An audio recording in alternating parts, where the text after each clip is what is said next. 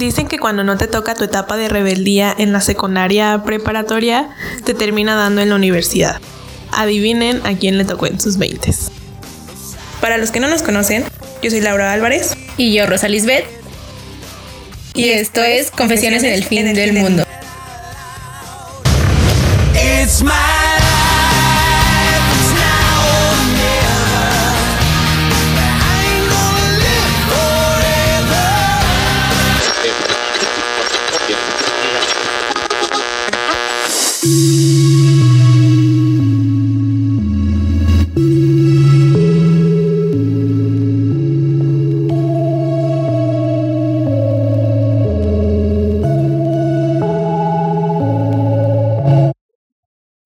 Hola sobrevivientes, ¿qué tal? Esperemos que se encuentren muy bien. Hola Lau, ¿cómo estás? ¿Qué tal tu semana?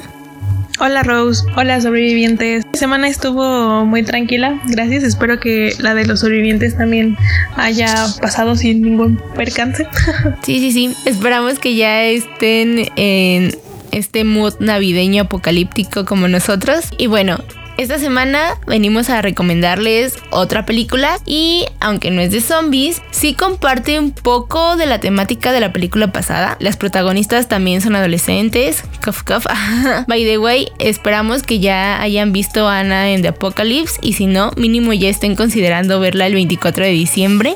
Ajá, o también a lo mejor ya la tienen ahí anotada para su maratón navideño de películas, si es que aún no la han visto. Sí, sí, sí. Pueden poner como en en, el top 1 Ana en The Apocalypse y luego ya seguirse con todas las típicas de Navidad, porque bueno, hay varias buenas, la verdad.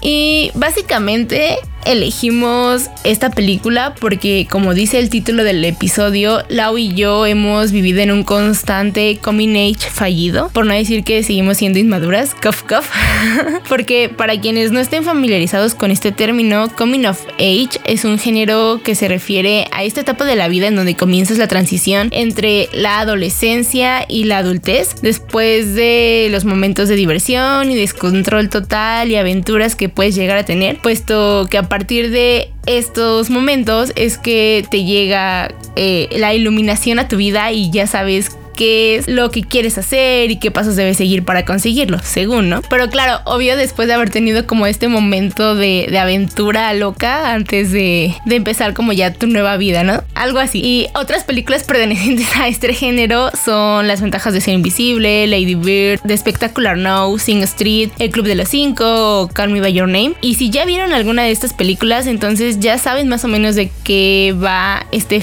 esta película de la que queremos hablarles. La idea de hablar sobre ella y recordar hasta cierto punto nuestros momentos preparatorianos surgió porque hace tiempo me encontré un TikTok en donde una chica preguntaba que a qué edad se quitaba el síndrome del impostor de la vida adulta y ya nos comenzábamos a comportar como tal sin sentirnos una farsa. Entonces me acordé de varias pláticas que Lau y yo hemos tenido a lo largo de todos estos años desde que nos conocemos, me parece, y nos quedaba muy bien el saco en realidad, sobre todo porque sentimos que una parte de nuestra yo de 17 aún vive y convive con nuestra yo adulta y básicamente es por eso que aún no nos sentimos tan grandes como deberíamos, pero al mismo tiempo hemos dejado de hacer ciertas cosas porque creemos que ya son un poco de adolescentes, pero al mismo tiempo no nos sentimos tan adultas. Es como algo así en esa etapa de la vida de no sabemos qué somos, pero ya en teoría somos adultas. Y, bueno, la película de la que estamos hablando esta semana se llama Booksmart o La Noche de las Nerds en Latinoamérica. Es una película estadounidense de 2019 dirigida por Olivia Wilde y protagonizada por Vinnie Feldstein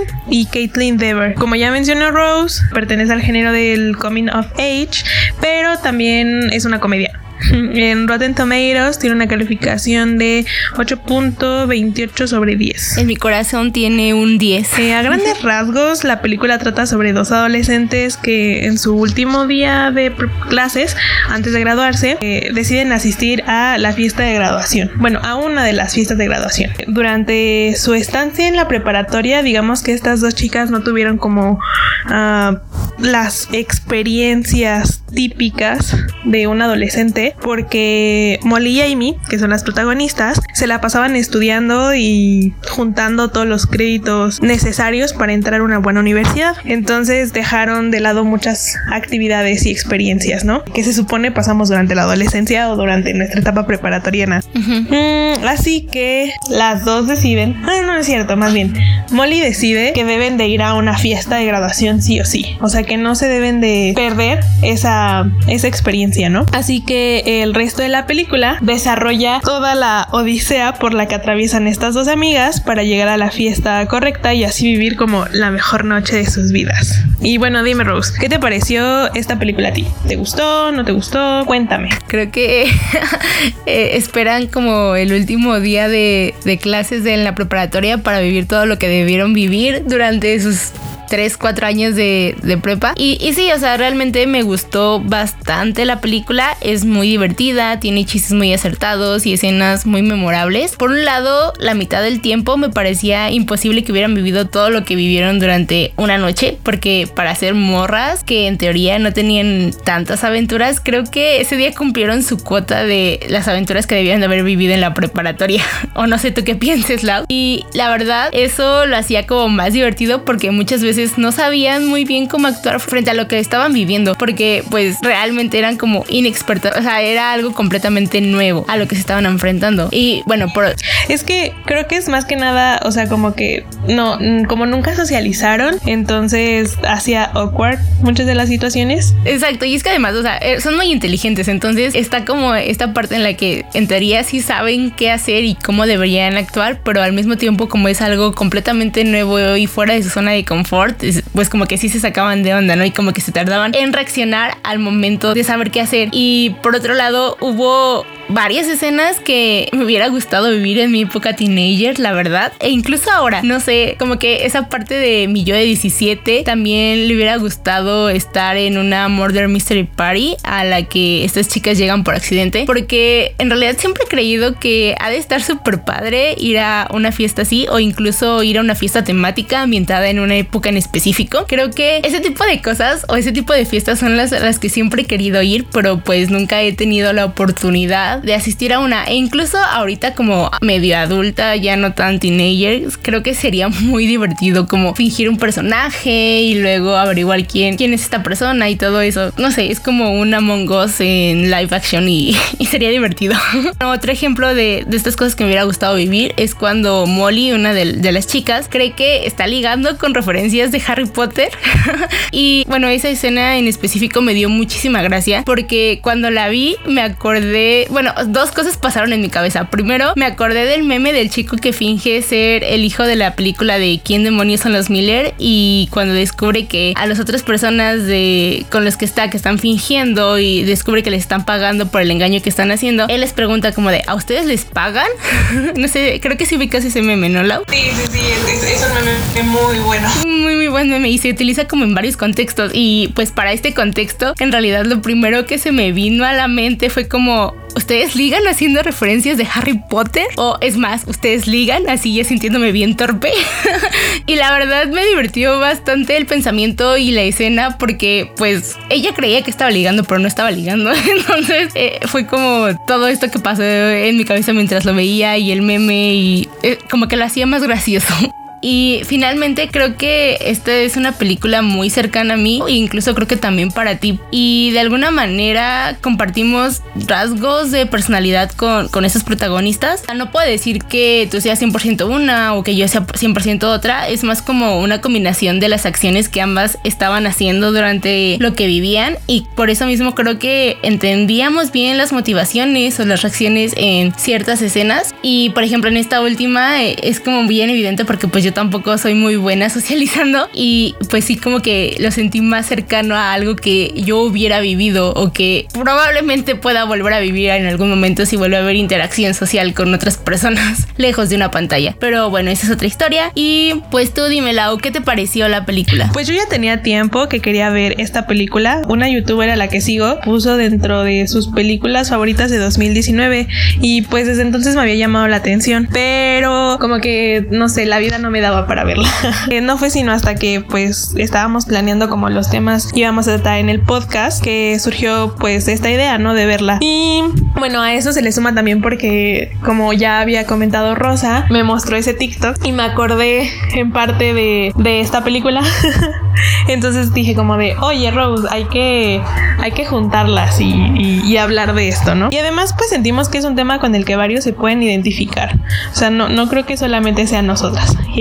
Así que pues de entrada yo ya tenía altas expectativas de la película y la verdad es que no me decepcionó. O sea, en mi corazoncito también tiene un 10. Reí muchísimo con varias de las situaciones por las que pasan estas dos amigas, como la del taxi, eh, en donde por circunstancias se ponen a ver porno lésbico y, o sea, lo gracioso y lo incómodo a la vez de esta escena es que el conductor de... Más, no era un taxi, era más bien como un Uber. Entonces el conductor resultó ser el director de su escuela. Así súper casual. Sí, es una situación muy incómoda al inicio, pero yo me morí de la risa cuando de repente se escuchó que se empezaron a escuchar como gemidos en el, en el, en el Uber y, y pues el director como que tampoco sabía qué estaba pasando, ¿no? Y así. es, es, es, muy, es muy graciosa. Sí, súper incómodo el momento, la verdad, pero muy divertido. También hay otra que es que, o sea, cuando uno se pone a analizar muy bien esa situación, sí, sí está como muy creepy. O sea, que es como te, mm, da miedo, ¿no? Pensar en eso. Pero digamos que dentro de la película, cómo ocurrió, a mí me dio risa. Es cuando eh, Molly y Amy están intentando como encontrar la dirección de la casa, eh, de la fiesta a la que ellas quieren ir. Porque ya llevan como deambulando, ¿no? Un buen rato. Entonces necesitan, necesitan llegar al, a la casa adecuada. Y se pusieron a ver videos de, de, las, de la fiesta y se dieron cuenta que habían ordenado pizza de, de, cierto lugar. Entonces van hasta ese lugar, eh, interceptan al al repartidor de pizzas, o sea, el, el, repartidor iba como en un auto, ¿no? Entonces como que se meten así al auto y lo amenazan con que tipo como si fuera un robo. La escena pareciera que es un robo, pero lo único que ellas querían era la dirección. Entonces de repente el taxista, el taxista, el repartidor como que les empieza a decir de, están locas, este, ¿qué hacen en, en el auto de un desconocido en la noche? Y más si son unas niñas, bueno, están chiquitas, no son adolescentes. Cuando bien alguien pudo, este, o puede, sí, este, raptarlas sí, sí, y llevarlas al bosque y descuartizarlas y abusar de ustedes, o sea, ese tipo de cosas, pues sí es muy fuerte, ¿no? O sea, uno ya cuando se pone a reflexionar sobre ello, pero les digo, la escena dentro de la película a mí se me hizo muy graciosa, porque además tenían como el cabello cubriéndoles las caras como si fueran pasamontañas, entonces me causó, me causó gracia. Sí, o sea, a mí me había dado risa hasta que el señor este empieza a plantear el escenario todo creepy de lo que les pudo haber hecho y fue como de, ok, esto ya dejó de ser gracioso, pero al mismo tiempo era como divertido. No te puedes tomar muy en serio a alguien que trae así su cabello, pero al mismo tiempo lo que está diciendo este señor es muy serio y muy preocupante, pero al mismo tiempo resulta un poco gracioso. Aunque también hubo otras en donde yo sentí pena ajena y otras en donde sí me puse harto sentimental, pues porque me acordé de, de mis tiempos en la preparatoria con Rose y con otros amigos, entonces sí, inserte emoji de corazón aquí, por favor.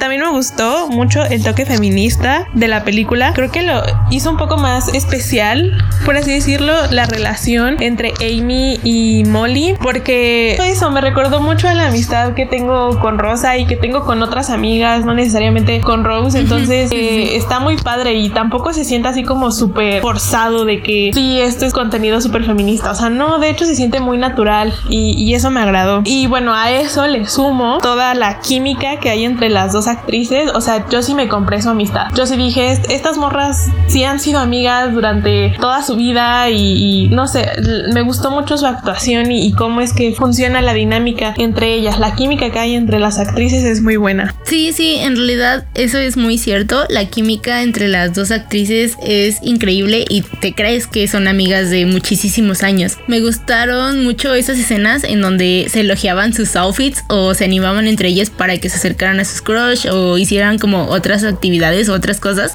Y by the way, está bien padre que se vistieran igual sin notarlo porque en cuanto las vi me acordé muchísimo de que a la y a mí también nos sucede, no con la misma regularidad como lo que nos sucedía en la prepa, pero sí, aún nos sigue pasando un montón. Y estaba bien padre que en la película estaba ocurriendo eso, ¿no? Que se vestían igual, pero ellas ni siquiera se daban cuenta y se elogiaban el outfit, aunque era el mismo, pero se lo elogiaban como si no hubiera otra cosa mejor que ponerse, ¿no? Entonces, no sé, me, gustó mucho como ese gesto, ¿no? Y, y es que incluso ya como cuando a nosotros nos pasaba en la prepa, había días en los que nosotros teníamos que decirnos qué era lo que nos íbamos a poner para que no coincidiéramos, porque de verdad había semanas en las que íbamos vestidas igual y nunca lo planeábamos. E incluso creo que cuando tratábamos de, vestirnos igual, nunca nos salía tal cual, solo a veces sucedía, ¿no? Sí, nos sigue pasando, o sea, hay ocasiones en donde de verdad no nos hemos visto a lo mejor en dos, tres meses, hablamos por WhatsApp o así, pero vernos en persona no, y, y de repente quedamos como de, oye, vamos por un café, oye, ¿quieres ir al cine? Casi así. Bueno, cuando se podía, ¿no? Pues porque ya en tiempos de COVID, pues, pues eso no. y de repente así nos veíamos en el metro y es como de, oye, ya te diste cuenta, venimos con los mismos colores. A lo mejor, no sé, el orden es diferente, ella va con un pantalón verde y una playera negra, y yo voy con un pantalón negro y una playera verde, ¿no? Y del mismo tono, o sea, siempre nos pasa. Sí, o sea, las primeras veces sí era como un poco hartante, pero ahora ya es como de, o sea, no seríamos nosotras si no nos pasara eso. En un punto nos empezó a dar igual porque sucedía demasiado seguido y pues ya no podíamos hacer nada, ¿no? Para quitar como esa sincronización que teníamos. Pero no sé, al mismo tiempo siento que está cool, como que hacemos match en nuestros outfits sin pensarlo tanto. y bueno, ya hablando un poco de, de reflexiones de la película, ¿a ti qué te dejó? ¿Con qué te quedas de todo esto, además de que pues nos estamos proyectando poquito con ella. Por mi parte, creo que yo de la película me quedo con la amistad entre Molly y Amy. O sea, como ya dije, me, me gustó mucho la química entre las actrices y, su amistad se me hizo muy bonita. Además, la lección que tienen, o sea, como para madurar y mejorar su relación al final de la película es bella, o sea, porque pues es parte de crecer y de que en toda amistad a veces necesitamos decirnos como las cosas o si no estamos de acuerdo en cómo funciona algo o cierta actitud de otra persona, pues hay que hablarlo, ¿no? A lo mejor no hay que llegar hasta las instancias en a las que Molly y Amy llegaron porque hubo un punto en donde Molly de verdad la cagó, o sea, ella decidió actuar siguiendo sus impulsos egoístas en, en una situación en la que Amy se sentía muy incómoda y le valió. este, entonces pues al final ahí tuvieron una escena un poco intensa e incómoda a la vez en la fiesta cuando ya pudieron llegar. Y el orgullo de Amy no le, no, más bien el orgullo de Molly no le permitía ver como que le estaba haciendo daño a Amy. Y sí, es como un, a veces hay que quitarnos esa idea o, dejar un poquito de lado nuestro orgullo para también ver cuáles son las necesidades de la otra persona, porque no porque sea tu amigo te va a tolerar todo, ¿no? Entonces creo que eso hizo madurar mucho a Molly y a Amy la impulsó a tomar ciertas decisiones que a lo mejor tenía miedo de, de tomar, la, la hizo ser como un poco más valiente respecto a su vida, qué rumbo quería tomar con su vida. Maybe no, no encontró la solución a todos sus problemas, pero, pero sí le dio como esa motivación, ¿no? Para continuar. Y, y a Molly creo yo que la hizo un poco más, no sé si, bueno, sí humilde, la hizo un poco más humilde porque Molly era súper soberbia, pero dentro de lo que cabe, o sea, por mucho que ella la haya cagado, lo aceptó y rectificó sus acciones, ¿no? Es como, bueno, te voy a dar mi apoyo, Amy, ahora que lo necesitas y no sé, o sea, a mí se me hizo muy bonita y, y orgánica, si lo puedo llamar así, como la forma en cómo ellas se reconciliaron y maduraron dentro de su amistad y también como personas. Entonces, pues sí, me gustó esa parte. En mi caso, creo que hay varias cosas que me dejaron pensando, pero hay una frase en específico que me hizo bastante ruido y no en un mal sentido, sino por el hecho de que puede que me haya quedado un poco el saco, un poco de contexto. Hay una escena en donde Molly se sorprende mucho cuando se da cuenta que sus compañeros también lograron entrar a buenas universidades porque, bueno, esto les sorprendió porque siempre dio por hecho que a ellos no les importaba la escuela y por ende no se esforzaban por obtener buenas notas. Incluso creo que ese es el motivo por el cual se desencadena todo en la historia. El caso es que Molly es como la típica morra de los pulmones mala onda que hasta cierto punto se cree mejor que los demás porque su única preocupación e interés en la vida es lo académico. Fuera de eso, me parece que no hace mucho, en realidad no hace nada. Entonces, volviendo a la frase, ella les dice a sus compañeros que no les cree que fueron aceptados en buenas escuelas y ellos le dicen que para ellos la escuela no era lo único importante en su vida, en sus vidas. Ojo aquí, la escuela no es lo único importante en sus vidas. Y esto es importante porque ahí es cuando todo el mundo de Molly se cae. Esto porque se dio cuenta de que no era la única que era buena en algo que creía exclusivamente de ella, la parte académica. Y pues creo que el darte cuenta que no eres la única o el único que destaca en algo, aun cuando solamente te dedicas a eso, está súper fuerte. Y pues obviamente te va a doler que te des cuenta de eso, sobre todo si tienes como ese pequeño problema de superioridad. Hasta cierto punto que creo que Molly sí tenía en la película. Y sinceramente como la nerd ñoña aplicada que fui en la preparatoria, también pienso que a veces sí puede llegar a ser difícil tener que hacer otras actividades además de la escuela pero la verdad es que si te gusta se puede encontrar un equilibrio para volverlo factible. Yo, bueno, en mi caso creo que yo sí pude sobrellevar eso en la preparatoria. Creo que además de eso hacía más cosas fuera de esta y aunque a veces era medio complicado, sí, o sea, yo puedo decirles que sí es posible. La cuestión aquí en realidad es que el darte cuenta de que hay más personas que también son muy inteligentes pero que en realidad no se esfuerzan tanto como tú o que no les interesa tanto lo que a ti sí, o sea en este caso la parte académica. Y a pesar de todo eso consiguen lo mismo que tú sin tanto esfuerzo, pues quieran o no, sí es un golpe duro al ego.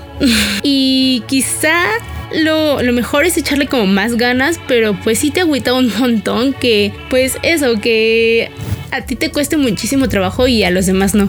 Y bueno, creo que el problema en realidad fue que Molly prejuzgó a todos sus compañeros y, dio por hecho ciertas cosas que no debió de haber dado por hecho. Así que creo que una de las reflexiones es esa, no prejuzgar a los demás. Y bueno, ahí va como la parte en lo que, en la que digo que quizá me queda un poco el saco porque hasta cierto punto lo digo por experiencia, no está padre dar por hecho muchas cosas porque te puedes perder de un montón de, de aventuras o de incluso amistades. A mí me pasó e incluso a veces me sigue pasando que doy por hecho que no les voy a caer bien a las demás personas y por eso no sé cómo acercarme o cómo comenzar a hablarles. Y creo que es por esto que aún me sigue costando trabajo derribar como esta barrera de socializar y no hablo con personas que quizá me gustaría hablar porque pues simplemente doy esto, doy por hecho que no me va a funcionar la amistad sin siquiera intentarlo. Y ya sé, es algo en lo que hay que seguir trabajando, pero pues ahorita es lo que tengo, ¿no? Entonces quizá es como esta parte o esta lección de la película en la que no hay que dar por hecho las cosas y seguir trabajando en ti mismo para ser mejor sin necesidad de estar prejuzgando o sin necesidad de sentirte superior a algo. Tal vez yo no me proyecté tanto como Rose con esa escena de Molly, pero definitivamente tuve mi etapa así en la secundaria. También era como la niña nerd aplicada.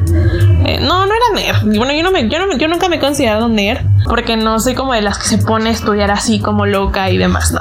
A lo mejor solo a veces algunas cosas se me dan bien y ya. Tengo buena memoria para algunas cosas y pues eso me ayudaba en la escuela. Lo que sí, en donde se me puede identificar con Molly es que a lo mejor sí pecaba de soberbia en algunas cosas. Pero pues tuve mi lección en la secundaria y pues sí, o sea, fue a las malas, pero pues me ayudó a crecer como persona, ¿no? No les mentiré, hay ocasiones en donde sí, sí sale como ese lado mío en donde prejuzgo al otro antes de conocerlo mejor, pero pues en cuanto me doy cuenta de que lo estoy haciendo, como que de inmediato me detengo, me pongo a pensar y es, oye, ¿por qué tienes esta idea de esta persona? No la conoces bien, entonces no permitas que eso, que, que tus juicios afecten a lo mejor tu relación con esta otra persona, porque te puedes estar perdiendo a lo mejor de una buena amistad o maybe no de una amistad, pero sí de llevar una buena relación con el otro, ¿no? Y si a lo mejor de plano hay algo que no funciona entre ustedes porque no tienen química, no se llevan o puede que sí que la otra persona pues no sea como tan buena, pues ya es, actúas con base en ello, ¿no? Sobre ello más bien y no simplemente te dejas llevar por lo que tú crees, por lo que ya tienes como preconcebido de la otra persona. Y la verdad es que de esa manera es que he logrado hacer a gente súper interesante tanto en la prepa como en la universidad y tal vez no con todos he sido amiga amiga, pero hay unos con los que sí, sí digo, ah, mira, sí fueron, sí fueron o son mis amigos. Entonces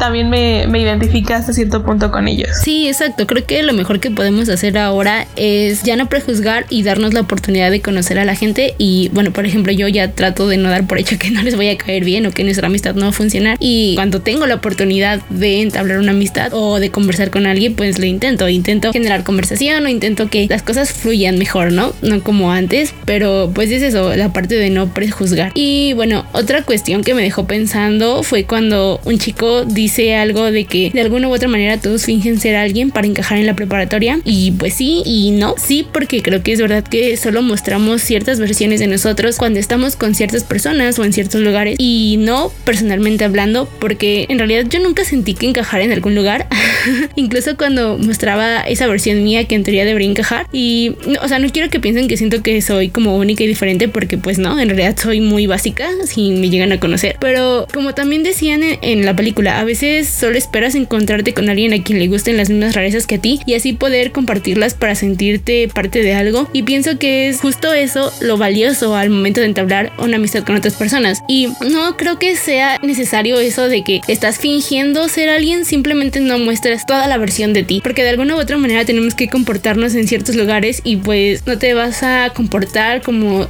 en la fiesta en un lugar en donde estás trabajando, ¿no? Por ejemplo. Entonces creo que hay lugares y momentos en los que tú tienes que comportarte de cierta manera y no por eso estás fingiendo ser alguien. O bueno, eso es lo que yo creo.